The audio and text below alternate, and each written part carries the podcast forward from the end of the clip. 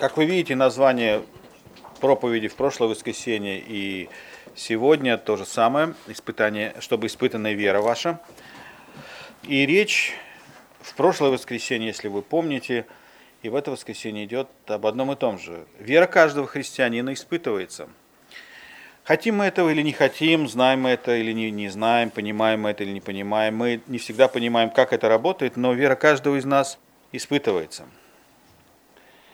И каждый христианин проходит через испытание веры. Я не говорю сейчас о том, что каждый из нас должен быть каким-то великим мужем веры и совершать великие дела, которые оставляют след в человеческой истории, но каждый из нас по-своему испытывается, и вера каждого из нас по-своему испытывается. У кого-то это может быть испытание на бытовом уровне, испытание в семье, а у кого-то это может быть и великие дела, которые Господь через него совершает.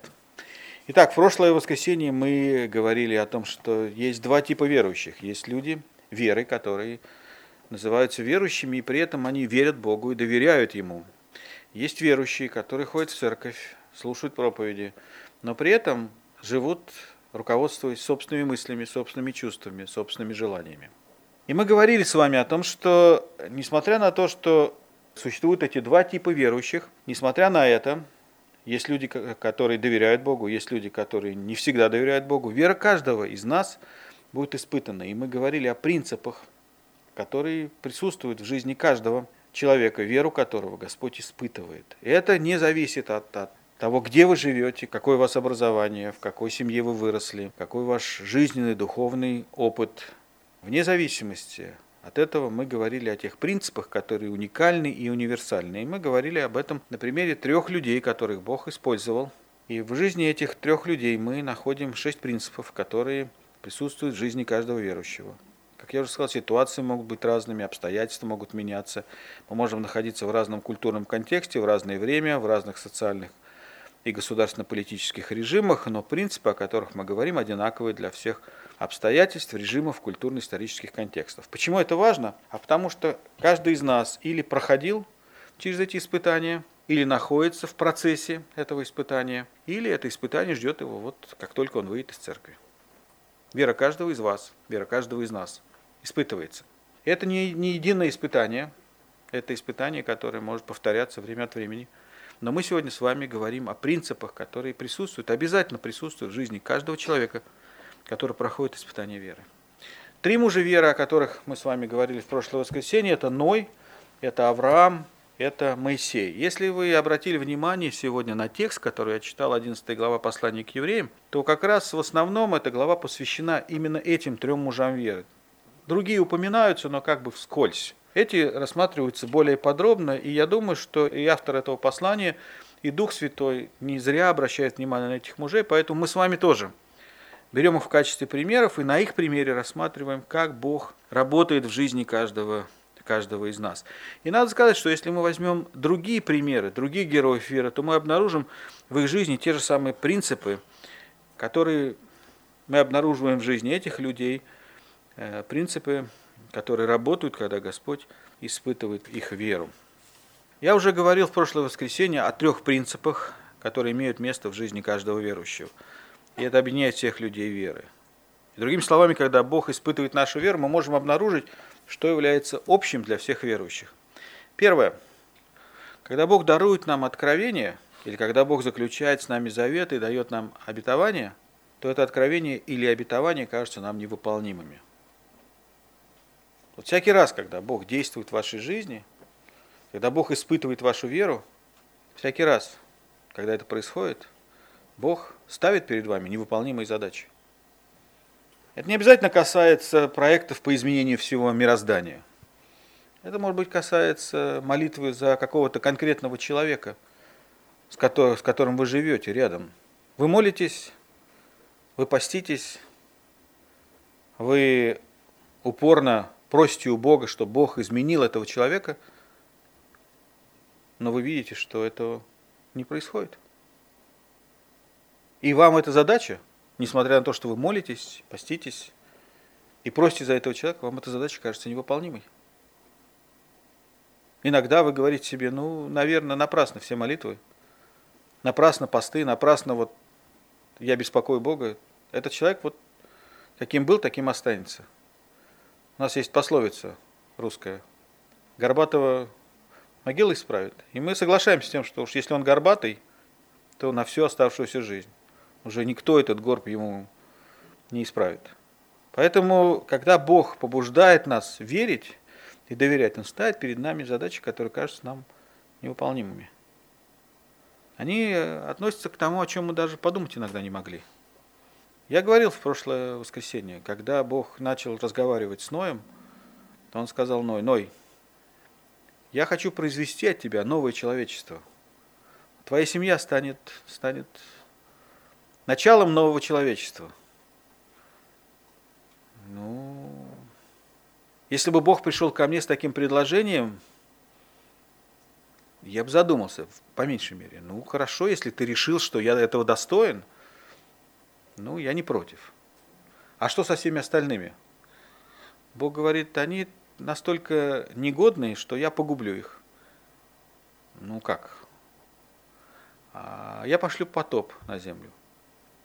И тогда Ной еще раз почесал затылки и спросил, а что такое потоп? Ну и Бог говорит, это тогда, когда откроются небеса и дождь польется на землю. И Ной говорит, а что такое дождь? Потому что, если вы знаете, до потопа дождей не было.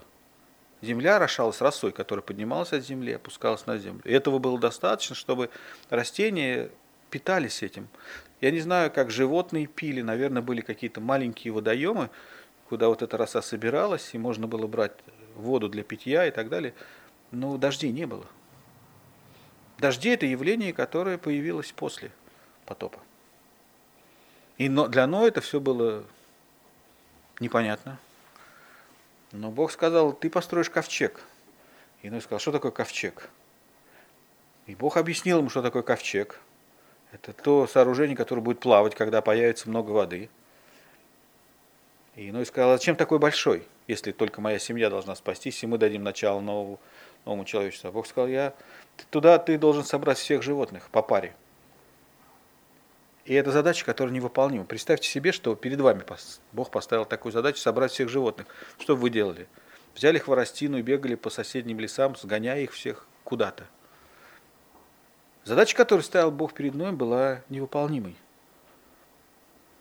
Авраам тоже получил невыполнимое поручение от Бога. Он сказал, Господь ему пообещает, что Сара, жена твоя, родит тебе сына, и от него произойдет новый народ, который будет моим народом.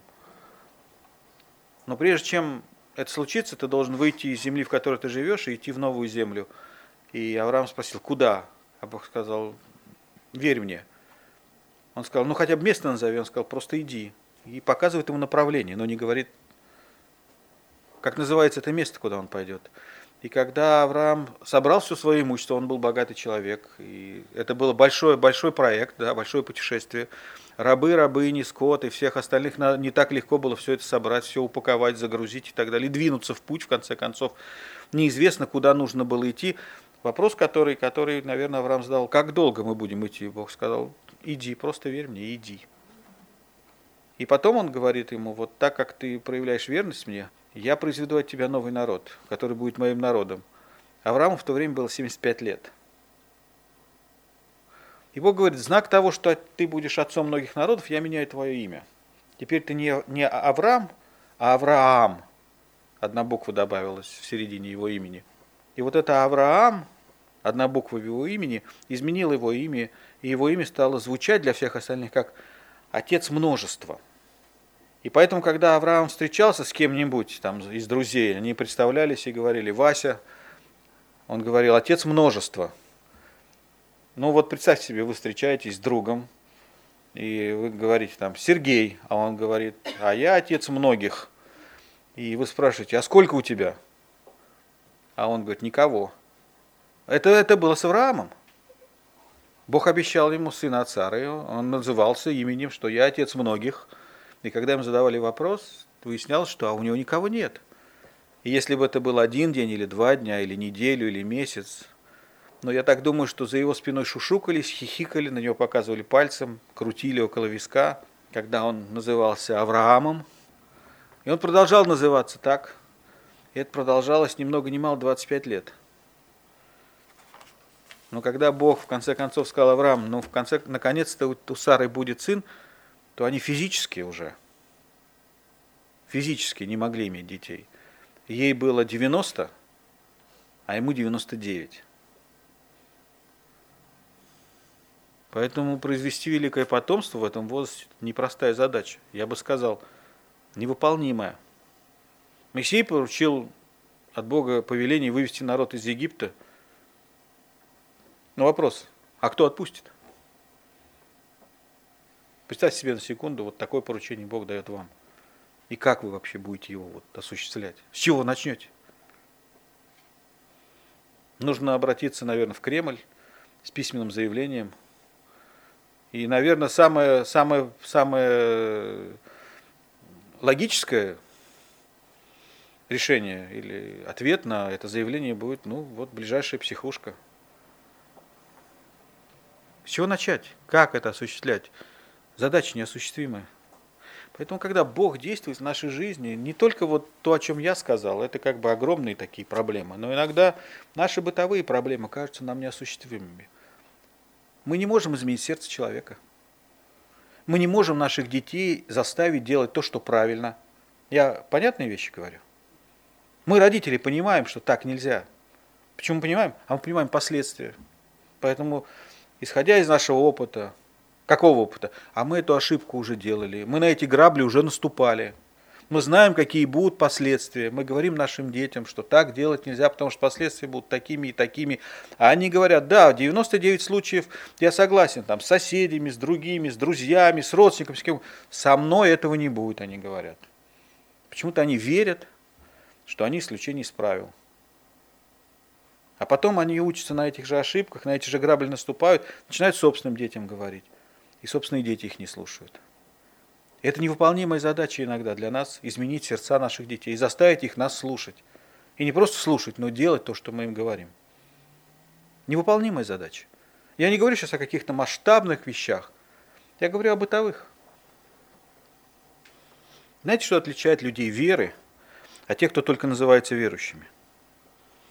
Люди веры, мужи и женщины веры – когда Бог ставит перед ними невыполнимые задачи, смотрят не на обстоятельства, не на свои возможности, не на свои ресурсы, они смотрят на всемогущего, всесильного, мудрого Бога и не сомневаются в нем. В Боге не сомневаются. Услышали? В Боге не сомневаются. Люди вокруг них, даже из числа тех, кто называет себя верующими, видят обстоятельства, ищут одобрение и поддержку окружающих их людей, а люди веры видят Бога и верят в то, что для Него нет ничего невозможного. Еще одно. Когда Бог наделяет нас вот таким даром веры, то эта вера всегда раздражает, всегда вызывает оппозицию. В первую очередь среди своих. Эта вера во всемогущество невидимого Бога напоминает неверующим, даже из числа тех, которые называют себя верующими, о том, как должны жить верующие.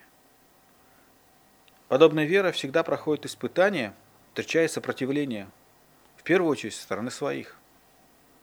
Эта вера всегда ведет к кардинальным переменам в нашей жизни. Не может быть так, чтобы Господь действовал в вашей жизни, побуждая вас следовать за Ним, доверять Ему, и в то же самое время ничего в вашей жизни не менялось. Жизнь верующих людей меняется кардинальным образом. И третье, о чем мы говорили в прошлое воскресенье, что между обетом Божьим, между обещанием, которое дал вам Господь, и исполнением этого обетования всегда есть время ожидания. И всегда по-разному. У Ноя 120 лет. 120 лет Ной строил ковчег, прежде чем пришел потоп. 120 лет ждал, 120 лет терпел насмешки окружающих людей. Шепот. То, что крутили около виска пальцем, показывая на Ноя. Авраама это ожидание растянулось на 25 лет, прежде чем он получил обетованного сына. Моисей 40 лет. Я могу сказать, это все жизнь великих людей, когда мы, мы читаем о них или, или слушаем о них – нам кажется, что ну, это вот эта привилегия быть человеком веры принадлежит каким-то особым людям, непростым людям, не таким, как мы. Может быть, это провокационный вопрос, но среди вас есть люди веры? Веры не в то, что Бог благословит вас, если вы помолитесь, или пошлет вам хлеб насущный. Есть среди вас люди веры, которые действительно могут сказать, да, я верил, и Господь действовал и совершил великое, неосуществимое по человеческим меркам дело. Бог совершил чудо в моей жизни, и я могу свидетельствовать об этом. Есть ли среди вас такие люди? Я могу сказать, что в моей жизни Господь дал мне привилегию Несколько раз такая возможность была у меня, когда Бог испытывал мою веру и совершал дело, о котором я сегодня с радостью вспоминаю, что я вот допустил или позволил Богу действовать в моей жизни, и я доверял Ему, и Он совершил. Наверное, где-то в 86, 86 году произошло два события значительных в моей жизни. В 86 году родился мой младший сын. И в 86 году, в сентябре месяце, наверное, а, друг мой, один из друзей, которого некоторые из вас знают, его звали Дэн Питерсон, пришел ко мне и сказал, Петр, вот если бы у тебя была возможность передать одну молитву и попросить всех верующих во всем мире молиться об этой одной нужде, какой бы была твоя просьба?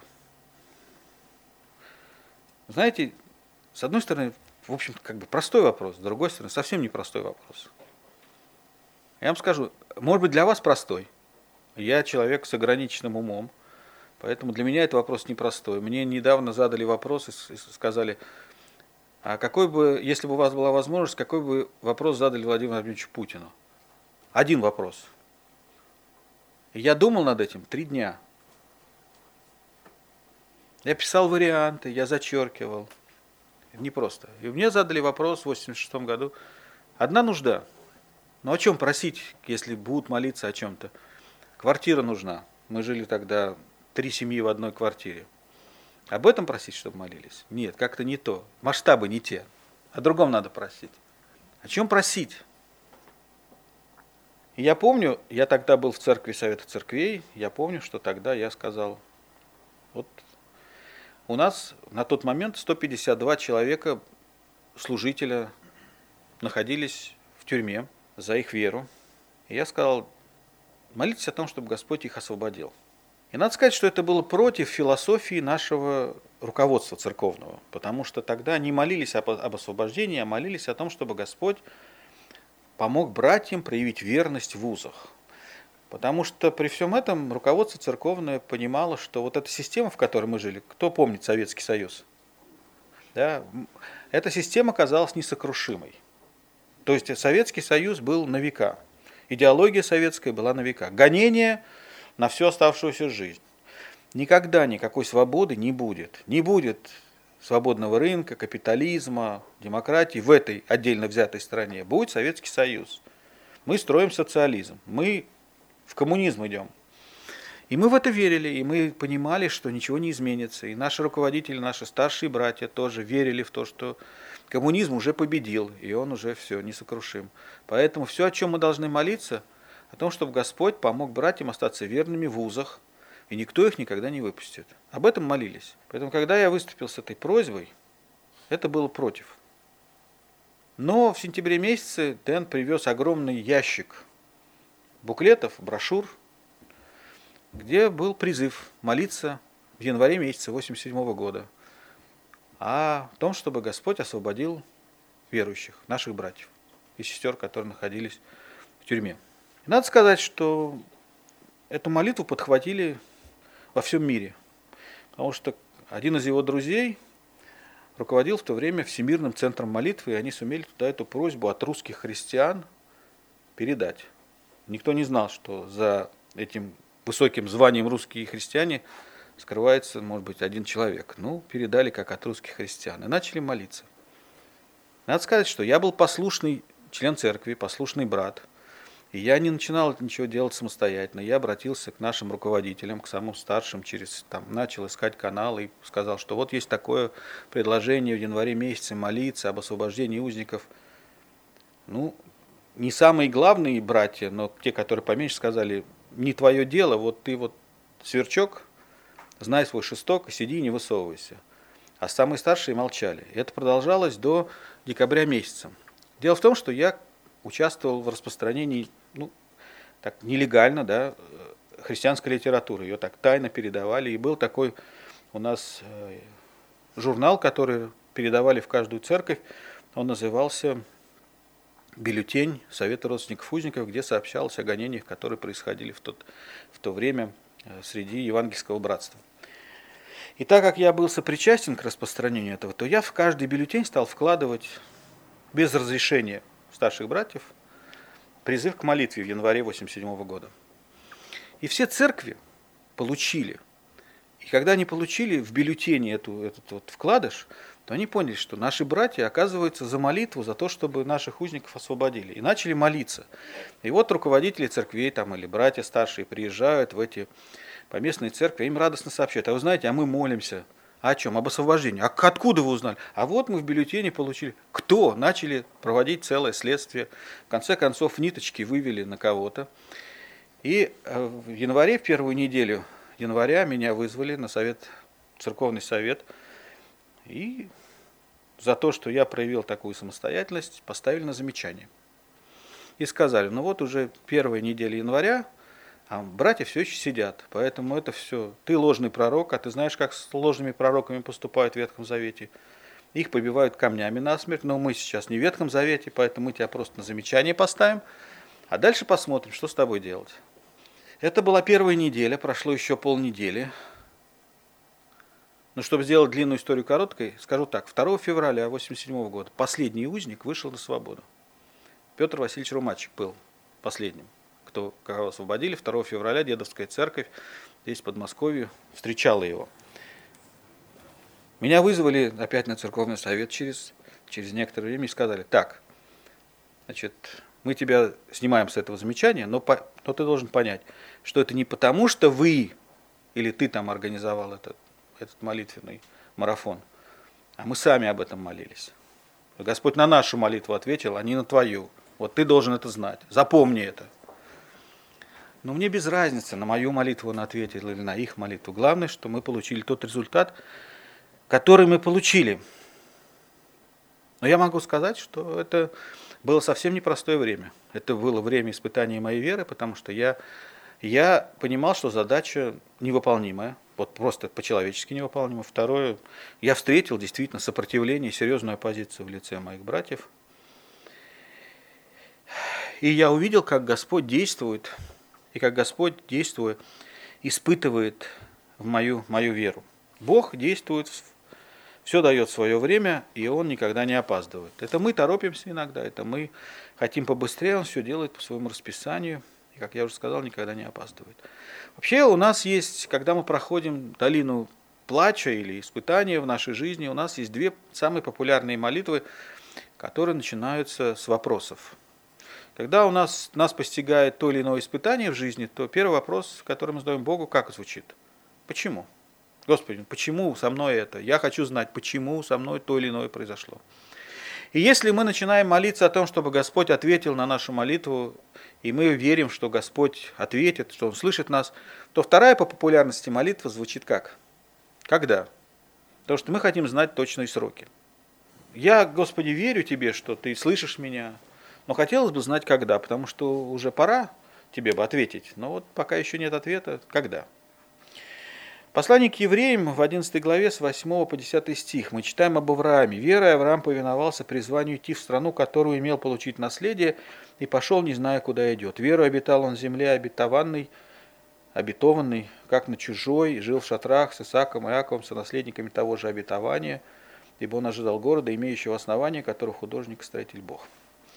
О чем говорит этот отрывок и чем вера Авраама отличается от нашей веры? Потому что мы часто, когда проходим долину испытаний, когда мы ждем обещанного от Бога, мы задаем вопрос, Господи, ну когда? Ну уже пора, ты обещал.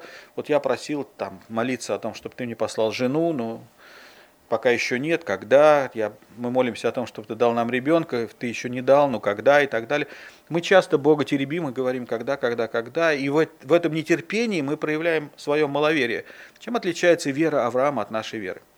Посмотрите, он вышел неизвестно куда, 75 лет, кардинальные перемены в его жизни. Вот он сорвался не просто так, в 75 лет мы хотим одного, покоя, и чтобы нас не трогали. Да? Авраам согласился на это. Он поверил, что Бог даст ему сына. Он пришел в землю, которую Бог ему обещал. И о чем говорит этот отрывок, который мы вот так вот на, на скорости проскакиваем, когда читаем, и не задумываемся, что здесь есть смысл, глубокий смысл. Но, может быть, не такой глубокий, для меня глубокий, для вас это, может быть, легкий ответ.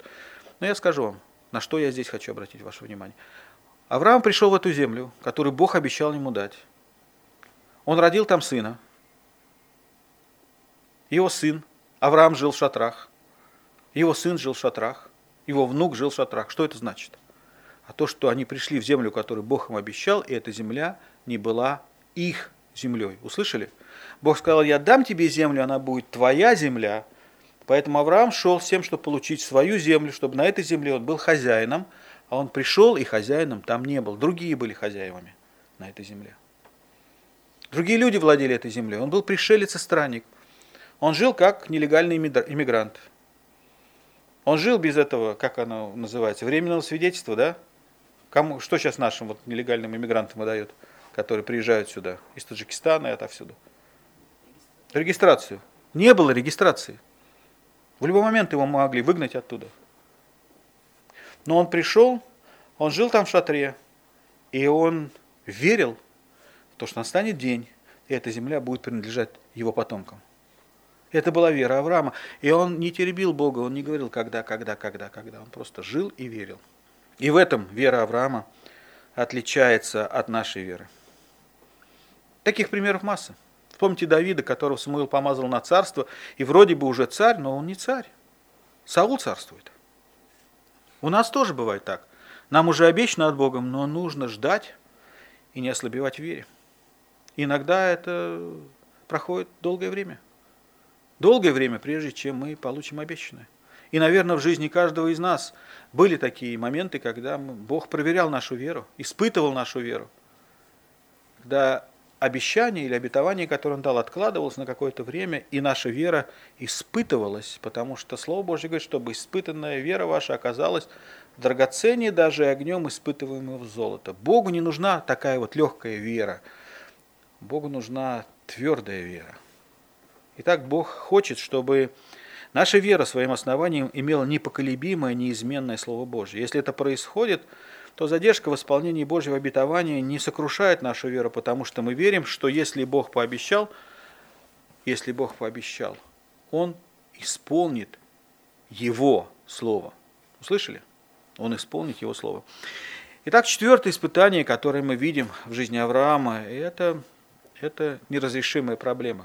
Эти неразрешимые проблемы возникают у каждого из нас. Бывают проблемы, которые мы не можем разрешить без помощи свыше – эти проблемы опускают нас на колени и заставляют нас молиться без попыток произвести на кого-то впечатление. Такого рода испытания заставляют нас искать лица живого Бога и повергаться пред Ним, и нам в этот момент абсолютно безразлично, что о нас подумают люди. В случае с Авраамом Бог обещал, что Он сделает его отцом великого народа. И это произойдет посредством сына, э, который родится от Сары – как я уже сказал, Бог в знак этого изменил его имя. Но была неразрешимая проблема. И мы читаем об этом в послании к евреям. В 11 стихе. Сара, будучи неплодна, что это значит? Она потеряла способность это рождению. В 12 стихе написано от Авраама, от одного, и, и тут же автор поясняет, притом и омертвелого. Что это значит? Не способен Сара была настолько неспособна где-то рождению, она это понимала, что когда ангелы, 90, ей было 90, а Авраам 99, пришли и сказали о том, что на следующий год она будет, ну, в этот год она забеременеет, и в следующий год, когда ангелы придут, у нее уже будет сын. Что случилось с Сарой? Она засмеялась. Но здесь есть у нас близкие там, к 90-м сестра. Если вам сказали, вот забеременеешь, вы бы как вообще? Я думаю, да вряд ли, вы бы расстроились. Посмешище. Ну, кому хочется. Я думаю, что многие бы заплакали. Сара засмеялась, потому что она прекрасно понимала, что она не способна. Ну, конечно, ты можешь так пошутить, ну, мы вместе посмеемся. Настолько это все ее развеселило, что когда все-таки Исаак родился, как они его назвали? Смех сотворил мне Господь. Его имя приблизительно так и переводится на, на, на русский язык с еврейского. Будете смеяться, вот буквальный перевод. И поэтому, когда он с кем-то встречался, и его спрашивали, как тебя зовут, там, Василий, Сергей, Семен, а он говорил, Бог посмеялся над нами. Или что-то в таком духе. Но вот эта проблема, которую видел Авраам, видела Сара. Но Авраам уповал на то, что Бог ему пообещал. И в этом его вера отличается от нашей веры. Потому что Авраам понимал, что Бог способен решать неразрешимые проблемы в нашей жизни. И когда Бог ставит перед нами неразрешимые задачи, мы смотрим на окружающих людей, мы смотрим на обстоятельства, мы смотрим на свои возможности – на свои ресурсы, на то, могу я или не могу. И это ограничивает нашу веру. Но когда мы смотрим глазами веры на ситуацию, на то, что Бог повелевает нам делать, мы смотрим на несокрушимого, всемогущего, всесильного, премудрого, Творца всего, видимого и невидимого. Мы смотрим на Бога, для которого нет ничего невозможного, и мы уповаем, что Он может – ни я, ни мои ограниченные ресурсы. Потому что как только я на это начинаю смотреть, я, я теряю веру. Но как только я начинаю смотреть на Бога, который всемогущий, который всесильный, который, для которого нет ничего невозможного, моя вера укрепляется. И в этом, и в этом была вера Авраама, и этим вера Авраама отличается от веры многих из нас, из нас, потому что мы смотрим на обстоятельства, мы смотрим на себя, мы смотрим на ресурсы, мы говорим, я не могу, я этого не могу, мы этого не можем, еще одно испытание веры. Очень часто, когда мы доверяем Богу, в нашей жизни происходят какие-то непонятные и необъяснимые потери. Нам кажется, что если мы доверили Богу, если мы стали мужьями и женами, правильное слово сказал, веры, то все в нашей жизни должно быть гладко. Не должно быть трагедии, не должно быть потрясений, не должно быть катастроф, не должно быть ничего такого, что отвлекало бы нас от стремления к цели – но вот что удивительно, что когда мы следуем за Господом, когда мы доверяем Ему свою жизнь, когда мы кладем его на алтарь, понятное слово, да? То вдруг мы обнаруживаем, что в нашей жизни начинают происходить какие-то вещи, необъяснимые для нас. Это, наверное, самое серьезное испытание, через которое мы проходим, потому что мы почему-то внутри себя, в глубине сердца уверены, что если мы доверили себя Господу, то ничего плохого с нами не должно случаться. Все должно быть хорошо. И это ошибка, которую допускаем, мы допускаем в нашей жизни. Так рассуждают неверующие. Потому что если мы доверили себя Господу, если мы согласились быть Его орудиями, которые Он будет использовать, я верю Тебе, Господь, я хочу делать то, чему Ты меня призываешь, я буду решать эти неразрешимые задачи, которые Ты передо мной ставишь, я верю, я не сомневаюсь, я следую за Тобой – то мы считаем, что Бог должен устранять все препятствия перед нами, расчищать перед нами дорогу, убирать камни преткновения, охранять нас от всякого зла, заботиться о том, чтобы у нас в доме всегда была пища, чтобы наши дети не болели, чтобы наши жены слушались нас, как Иисуса Христа, и повиновались нам по малейшему нашему желанию, чтобы враги наши боялись нашего появления, как только видят наше лицо, они разбегались в разные стороны. Мы считаем, что должно вот так быть. И когда вдруг происходит не так, как мы внутри себя считаем, то это нас удивляет и расстраивает. И мы начинаем задавать Богу вопрос, Господи, что-то что ты не, вот не досмотрел. Как-то ты не, не, неправильно себя ведешь. Если в нашей жизни происходит потеря любимых людей, если в нашей жизни происходят необъяснимые и бессмысленные жертвы – то молитва звучит «почему?». Почему? За что мне это? Почему? Знаете, как это работает? Знаете, как это работает? Когда мы Богу говорим, Господи, я не понимаю, почему. Объясни. Знаете, как это работает? А Бог не объясняет. Он просто не объясняет. Он не говорит вам, почему. Я своим ограниченным умом понимаю одну вещь. Может быть, я не понимаю все. Я понимаю, что когда мы придем в вечность, мы там поймем почему. И скажу больше. А вам не нужны эти объяснения, потому что когда вы скорбите о невосполнимой потере, то объяснения не помогут. Даже если вам объяснят почему, вас это не утешит.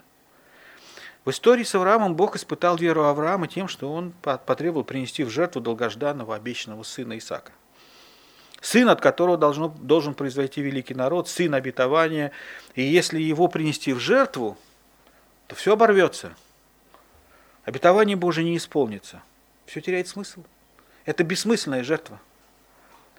Поэтому, скорее всего, есть, когда Авраам понял это или услышал это, и когда ему это было сказано, он понял, что это от Бога, это не просто так, это не выдумка, это не сон, это не какое, он не внушил себе это, это действительно повеление Божье, то я думаю, что как любой нормальный отец, он, наверное, вступил в диалог с Богом и сказал, Господи, что, что же, это ты где-то ошибся. Вот здесь-то я как раз Здесь я как раз понимаю ситуацию лучше. Зачем? Ты же обещал, что от Исаака произойдет новый народ. Зачем я принесу его в жертву? Если я принесу его в жертву, то это все, все впустую. 25 лет ожидания впустую. Почему ты сначала дал мне сына, а теперь хочешь, чтобы я принес его в жертву? И вот что я понимаю своим ограниченным умом. Бог знает будущее, а мы нет. Он знает то, во что мы не способны проникнуть. И вот в чем вопрос. А доверяете ли вы Богу? Доверяете ли вы Богу ваше будущее? Доверяете ли вы ваше будущее Ему потому, что Он знает ваше будущее, а вы нет? Доверяете ли вы Богу настолько, чтобы сказать Ему, Господи, я не знаю, что будет, я не знаю, как сложится моя жизнь, я не знаю, но я отдаю мою жизнь, мои мечты, мои планы. Я отдаю их тебе. Я кладу их на жертвенник. Я приношу их в жертву. Да исполнится воля твоя. Не моя, но твоя. Да будет она исполнена в моей жизни. Доверяете ли вы Богу так? Наш неверие часто ведет нас сложными путями. Когда Бог требует от нас значительных, огромных, необъяснимых жертв, мы говорим, Бог так не может действовать. Бог так действовать не может. Потому что если Он так действует, то это какой-то неправильный Бог. Где его любовь? Если Он требует это от, от меня, ну какой это Бог? Бог так не может. Мы сами в себе создали определенный образ Бога, и мы считаем, и мы считаем, и мы понимаем, как Он должен действовать. Если Он действует не так, как мы считаем, то это неправильный Бог.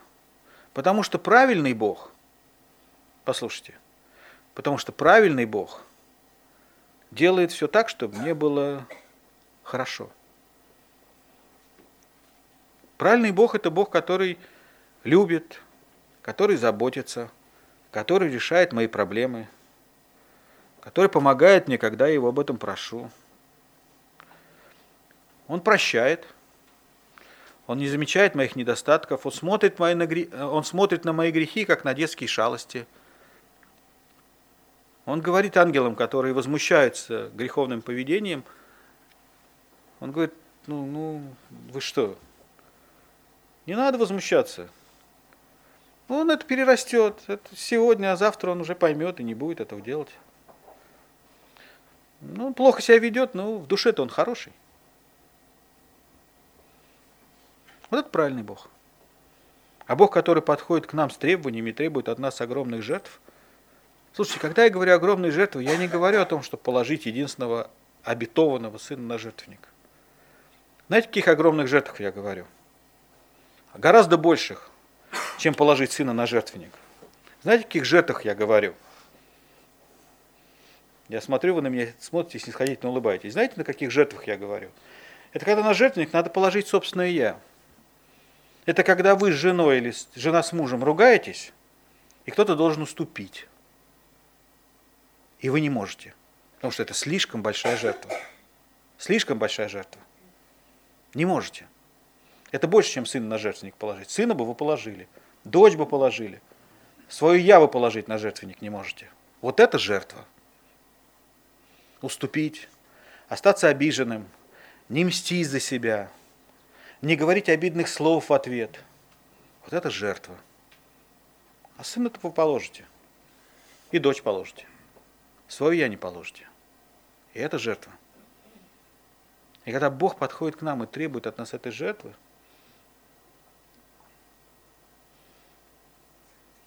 когда Бог приходит к нам и говорит, что надо десятину давать в церковь, мы говорим, нет, это, это неправильный Бог. Что правильно это тот, который любит, прощает, помогает, заботится, решает мои проблемы и не обращает внимания на мои грехи, потому что он знает, что в душе-то я хороший. Но вы знаете, в отличие от нас, Бог ничего не делает бесцельно. И в ситуации с Авраамом он испытывает его веру. И в 17-18 стихе написано, «Верой Авраам, будучи искушаем, принес жертву Исаака, имея обетование, принес единородного, о котором было сказано, в Исааке наречется тебе семя». Бог не требует от нас сегодня, чтобы мы приносили жертву своих сыновей, как это было с Авраамом. Но некоторые из нас приносят огромные жертвы и необъяснимые жертвы, непонятные нам самим, непонятные и необъяснимые окружающие, окружающим нас людям – Тогда, когда мы на жертвенник кладем наше «я». Когда мы на жертвенник кладем самих себя. И это огромная жертва. Если мы не научились так жертвовать, потому что иногда не объяснить, почему я должен уступать. Против всякой логики.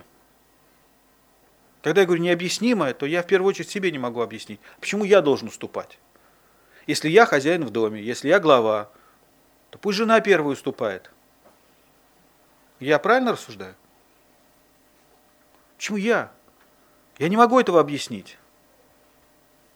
И окружающие этого не могут мне объяснить. Мне не могут они этого объяснить. И я себе этого не могу объяснить. Но одно из испытаний нашей веры как раз в том и заключается, что мы приносим эти жертвы. Таким образом, показываем свою веру. Так как Авраам принес сына – так мы кладем на жертвенник наше «я». И вот как действует вера. Мы верим Божьему обетованию, даже тогда, когда есть необходимость принести жертву, которую, которую мы не понимаем, которая против, против всякой логики. Но мы делаем это, и мы делаем это несмотря ни на что. Потому что мы верим, что делая это, мы поступаем правильно. Авраам, когда принес, положил своего сына на жертвенник, он что себе говорил? что если Бог пообещал мне, что от него произойдет новый народ, а его слово непоколебимо, что даже если я принесу в жертву Исаака, он способен его воскресить из мертвых. Поэтому, когда я кладу на жертвенник мое «я», мой эгоизм, мое нежелание прощать, мое нежелание уступать, во что я верю? А в то, что через эту жертву, через это приношение Бог одержит гораздо большую победу. И если я принес свое «я», свое личностное начало в жертву, я пожертвовал ради того, чтобы исполнить волю Божию. Я знаю, что Господь способен произвести гораздо больший результат из этого, чем я могу себе только представить. Ибо он думал, что Бог сильно из мертвых воскресить, почему и получил его в предзнаменование. Знаете, я говорил в прошлое воскресенье, и повторю эту фразу, она мне нравится – знаете, вера доверяет даже тогда, когда не видит. Потому что если видит, она уже не вера. Вера доверяет тогда, когда не видит. И это вера. Услышали? Запомнили? А теперь вторую фразу запомните. Вера подчиняется даже тогда, когда не понимает. Вера подчиняется даже тогда, когда не понимает. Опять, почему я должен уступать? Почему я должен смиряться? Почему не ты, а почему я? Я не понимаю, но я это делаю. И в этом вера. Бог сказал, что лучше остаться обиженному, лучше уступить, лучше простить. И я это делаю. Не хочу, не понимаю, не могу объяснить. Вера подчиняется даже тогда, когда не понимает. Давайте взглянем на Моисея. Жизнь Моисея это тоже была жертва. Вы помните, Моисей был воспитан при дворце фараона. Все удовольствия, которые только могли быть доступны, были доступны ему в то, в то время. И он, предпочитая страдать вместе со своим народом, который был в порабощении Египта, И вот это вот шестое испытание, о котором я хочу сказать, через которое мы все проходим, и наша вера испытывается. Это победа над нашим «я хочу». Потому что когда Моисей воспитывался во дворе фараона, и все удовольствия были ему доступны, то, естественно, я хочу, я хочу, я хочу, я хочу, и уйти и страдать с народом Божьим, и отказаться от того, что доступно, это все непросто. Потому что большинство вот людей в этом мире живет, руководствуясь чувствами. Они живут по принципу, если я этого хочу, я это делаю, а если не хочу, то я этого не делаю. Так или нет? Но я скажу вам по секрету. Знаете, что я не знаю, как вы, но у меня иногда бывает у меня иногда не бывает желания молиться. Надо молиться, но я ну, не хочу. Бывает такое?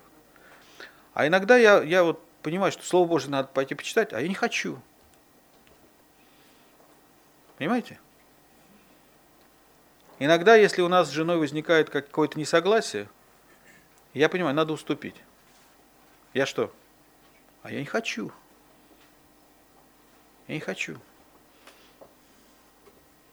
Мы живем, многие люди живут, руководствуясь, я хочу, я не хочу. Если я хочу, я делаю. Если я не хочу, я не делаю. Проверьте себя, проверьте свою жизнь. Но если бы я делал только то, что я хочу, дьявол всегда производил бы во мне такие чувства, что мне никогда не хотелось бы молиться, читать Библию, уступать. Я заметил следующее, что когда мне меньше всего хочется читать Библию, это означает, что Именно сейчас я более всего нуждаюсь в том, чтобы читать Библию. Другими словами, мы растем духовно, когда мы строим свою жизнь на основании наших обещаний, данных Богу, и остаемся верными этим обещаниям, несмотря на обстоятельства, несмотря на чувства, несмотря на желания, несмотря на реакцию окружающих нас людей. Мы верны в том обещании, которое мы дали Богу. И духовность проявляется в том, что мы делаем то, что правильно, а не то, что нам хочется. Услышали? Духовность проявляется в том, что мы делаем то, что правильно, а не то, что нам хочется. Моисей принимает решение отказаться от удовольствия, которое ему сулила жизнь во дворце, и предпочел страдать всю оставшуюся жизнь с народом Божьим. Вера всегда делает то, что правильно, даже если наши чувства говорят нам, не делай этого. И еще, вера постоянна. Вера не зависит от перепадов нашего настроения. В 24 стихе написано, а Моисей, придя в возраст, отказался называться сыном дочери фараоновой, и лучше захотел страдать с народом Божьим, нежели иметь временное и греховное наслаждение. И поношение Христова почел большим для себя богатством, нежели египетское, египетские сокровища. Ибо, слушайте, ибо взирал на воздаяние. Знаете, что я понимаю? Божье призвание требует постоянства и верности от тех, кого Бог призывает. Даже если это сопряжено с жертвой и похоронами своих мечт, не знаю, как во множественном числе сказать. Мечт, да? И планов. Даже если придется это все похоронить. Если Бог призвал вас, не сдавайтесь. От Моисея мы учимся не сдаваться, даже тогда, когда уже нет силы, когда все эмоции и чувства говорят нам, да брось ты эту затею. И это вера. Верой оставил он Египет, не убоявшись гнева царского, ибо он, как бы в виде невидимого, был тверд. Скажу вам, только тогда, когда вы будете способны осуществить неосуществимое, когда вы будете взирать и уповать на невидимого. Только тогда вы будете способны осуществить неосуществимое, когда вы будете взирать и уповать на невидимого. Я начал с того, что когда мы читаем Ветхий Завет, читаем о героях веры или читаем послание к евреям, об Аврааме, Моисее, об э, Ное. Нам кажется, что это какие-то особые люди, у которых было особое призвание, особое предназначение. Они обладали какими-то особыми талантами и способностями. Но когда мы начинаем изучать их жизнь, то мы обнаруживаем, что они не были совершенными людьми. У них было множество недостатков. Бог избрал их, Бог действовал в их жизни, и они шли, спотыкаясь и сомневаясь, но они шли, доверяя Богу, и Бог совершал через них великие дела. Нам кажется, что время вот этого духовного подвига закончилось. У нас с вами самый большой подвиг, который мы можем совершить, это в воскресенье прийти на богослужение и сидеть, не засыпая в течение проповеди. Это, конечно, подвиг. И я вам благодарен, что вы даже если научились спать с открытыми глазами, то хотя бы не храпите. Но я скажу вам, есть место для большего подвига. Я вижу, уже несколько, несколько лет тому назад я начал молиться и ревновать по-своему ревновать а о том, что Господь вложил в мое сердце. Это страсть, о которой я не хотел бы думать, я не хотел бы этим заниматься. Я не хочу этого, я говорю откровенно. Но это как в 20 главе у пророка Иеремии написано, когда Бог поручил Иеремии проповедовать и пророчествовать, Иеремия сказал, Господи, я не хочу. Потому что как только я рот открою, все надо мной смеются. Надо мной все издеваются. Никто не верит в то, что это слово от тебя. И он говорит, и я вообще для себя решил, что я буду молчать. Я не буду об этом говорить, чтобы надо мной не смеялись, чтобы я не, не был в поношении. Но слово, которое ты вложил мне, оно было как огонь в костях моих. И я истомился, удерживая его, и я не мог, говорит Иеремия. Вот я могу сказать вам, я не могу не поделиться с вами той страстью, которую Господь вложил в мое сердце. Уже в течение нескольких лет я молюсь о том, чтобы Россия, наша страна, стала частью Божьего Царства. Чтобы наш народ, который никогда не переживал духовного пробуждения, пережил духовное пробуждение. Чтобы имя Господа стало и Спасителя стало известно нашим людям. Чтобы оно стало известно. Я молюсь об этом. Я знаю, что это неразрешимая задача. Я прекрасно понимаю, что русская православная церковь будет делать все, чтобы этого не случилось. Я понимаю, что сегодня нет никаких реальных предпосылок, чтобы это осуществилось, потому что наша государственная политика заточена на то, чтобы у нас была одна национальная идея, чтобы была одна государственная религия, никакой другой. Я понимаю, что это невозможно, неосуществимо. Но если Бог вложил мне это в сердце, значит, у него есть цель. И я могу сказать, что и у меня, и у вас есть сегодня возможность войти в это чудо. Что, как я вам рассказываю о вот молитвенной программе 87 -го года, что вы когда-нибудь, спустя много лет, могли сказать своим детям, я об этом молился, я об этом молилась, и мы увидели, как Господь действовал и как Он ответил на эту молитву. И может быть вам в ответ скажет кто-то, да это не потому, что ты молился, потому что твою молитву Бог не слышал, вот мы молились, вот поэтому Бог послал. Послушайте, а нам даже не важно. Потому что все, чего мы хотим, это чтобы Россия стала частью Божьего Царства. Чтобы среди народа, среди которого мы живем, не только мы с вами, вот такая небольшая группа людей, но еще многие-многие люди славили Господа, поклонялись Ему как Творцу, как единому Богу, как Богу, который только, только Он один спасает, никто другой. Чтобы они познали истинного, праведного святого Бога. И воздали Ему хвалу и честь, и прославили Его. Такая вера, она, конечно, будет испытываться. Конечно, будет оппозиция. Конечно, будет сопротивление. Поношение. Будут враги. Будут те, кто будет тыкать пальцем в нас и говорить, ну, что ты о себе возомнил. Так был с Ноем, когда он строил ковчег. Так был с Авраамом, когда он гордо носил имя отец множества, не имея ребенка. Так был с Моисеем, когда он пришел к своему народу и сказал, Бог повелел мне вывести вас из египетского плена. Они сказали ему, пошел вон, мы не хотим с тобой дело иметь. Знаете, наша вера влечет нас туда, куда Господь посылает нас, даже тогда, когда мы не знаем, где это находится. Наша вера ожидает исполнения Божьего обетования, даже если не знает сроков.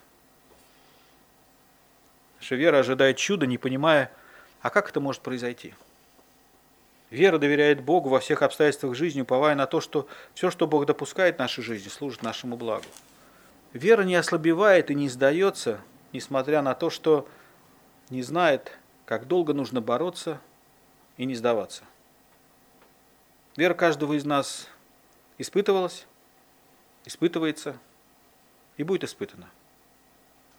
Пусть Господь благословит вас. Помолимся.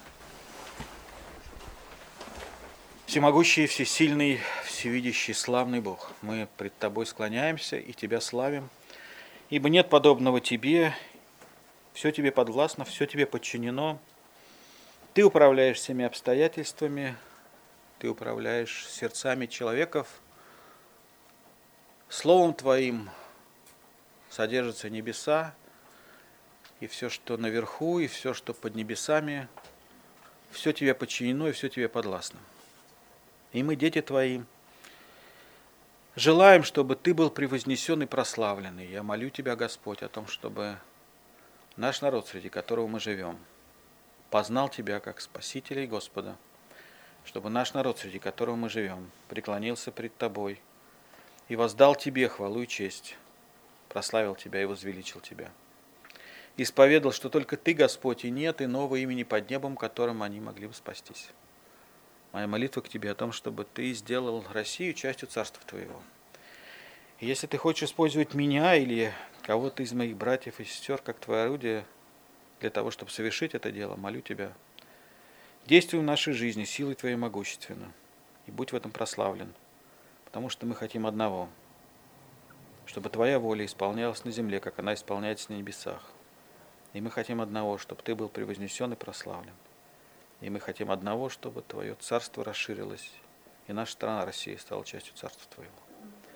Молим Тебя об этом, верим, что Ты слышишь нас, славим Тебя, великий Бог, Отец, Сын и Дух Святой.